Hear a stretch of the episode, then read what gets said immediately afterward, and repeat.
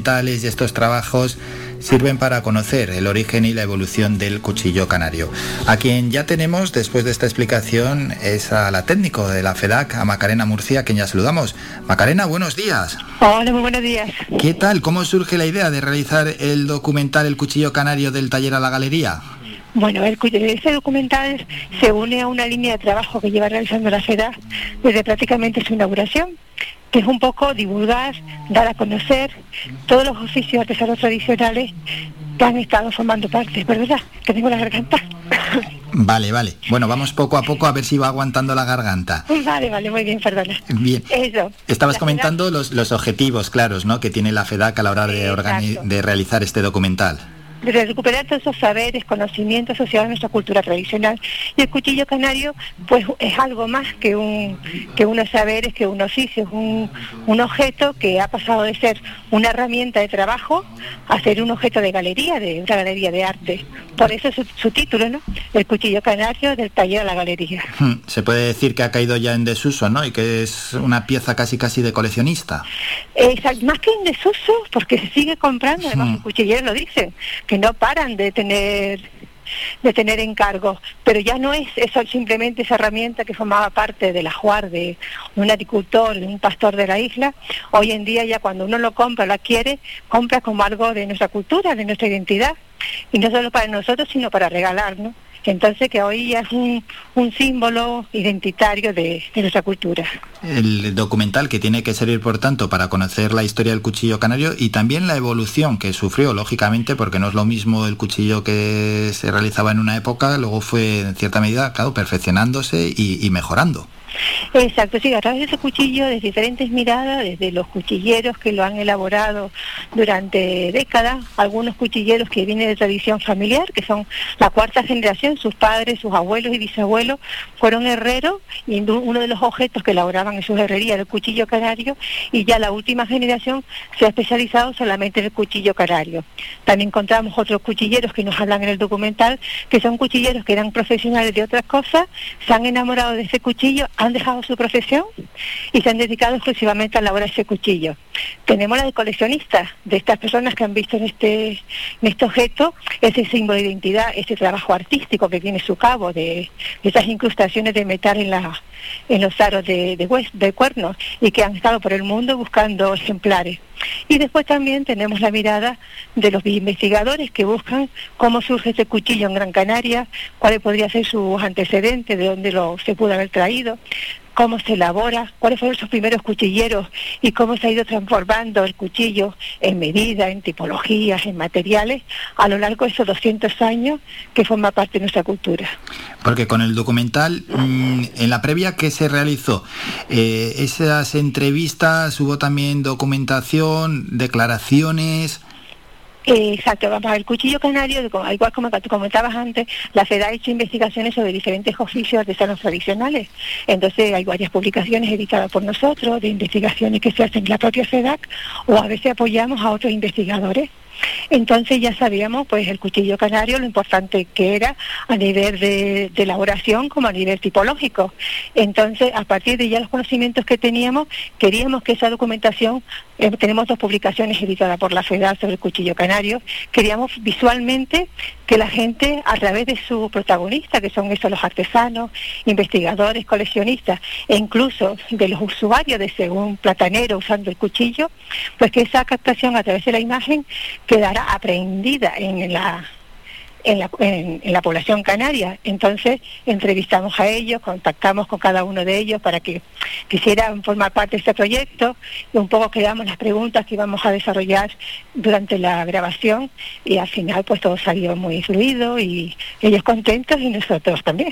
Sí, y gracias al documental, ¿qué se ha aprendido? Porque claro, si escuchamos a, a la gente en la calle también, ¿no? Aquí cada uno se coge sus propios méritos, ¿no? El cuchillo canario nació aquí y aquí el cuchillo canario es mejor que en cualquier otro municipio. Bueno, quizás el documental sirve también para despejar esas incógnitas, ¿no? En torno al origen y a, ciertas leyendas que hay en torno al cuchillo canario. Eh, a través del documental, finalmente eso con los investigadores, pues son un trabajo serio eh, por eso la FEDA está ahí, ahí detrás, que han ido a ver cuáles son los, los testimonios más antiguos que se tiene de los cuchillos canarios y podemos hablar ya de las cunas del posible cuchillo canario en la isla de, Gran Canaria, que es un cuchillo prácticamente exclusivo de esta isla, los posibles origen de ese, de ese cuchillo, de qué otro lugar podía haber venido ese trabajo de incrustaciones en en el cuerno de, animales. Entonces, más un poco ahí visualizando esa, ese posible origen, ese papel que tuvo ese cuchillo canario, porque a pesar de ser una herramienta de trabajo, ya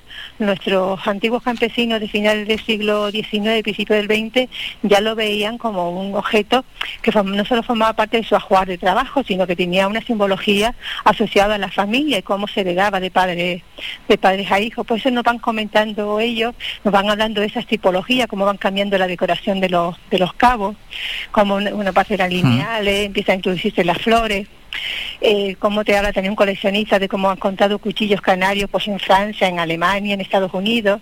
Es decir, que nos vamos a quedar con una idea eh, totalmente certera, de lo que ha sido la historia del cuchillo canario, pero que también te abre más hipótesis, que es lo bueno de una investigación, que nunca se cierran, sino que abren nuevos caminos, ¿no? Para que siga habiendo investigadores, coleccionistas y cuchilleros que vean en el cuchillo como un, un pasado, un presente, pero también un futuro, ¿no? Claro, y ese trabajo de investigación puede situar incluso que el origen del cuchillo esté en Telde o esté en Santa María de Guía. Exacto, ellos hablan de las posibles cunas, ambos, ambos lugares, por eso la, presentación del documental van a ser en esas posibles cunas. Será hoy en, Telde y el 29 de junio será en Santa María de Guía. Para que un poco ambas cunas tengan su presentación oficial de, de este testimonio de su protagonista.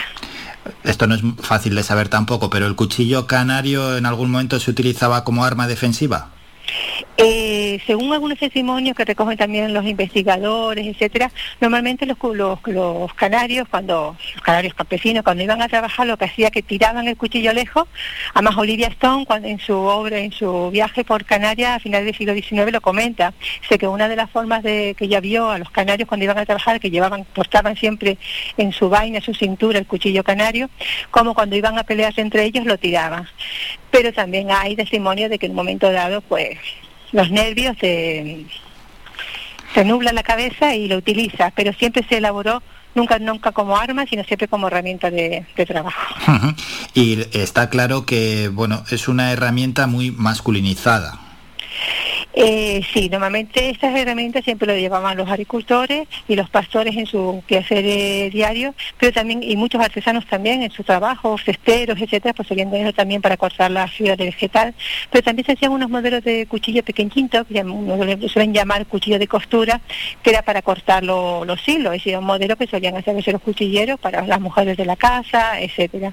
El papel de la mujer en la cuchillería no quiero desvelar porque ya se contará un poco, es bastante eh, ajeno debido también a la, sociedad en la que se, desarrollaban estas actividades, donde la mujer no formaba parte de este de ese mundo de talleres, comentar que la mayor parte de los cuchilleros fueron herreros hasta hace hasta hace muy poco.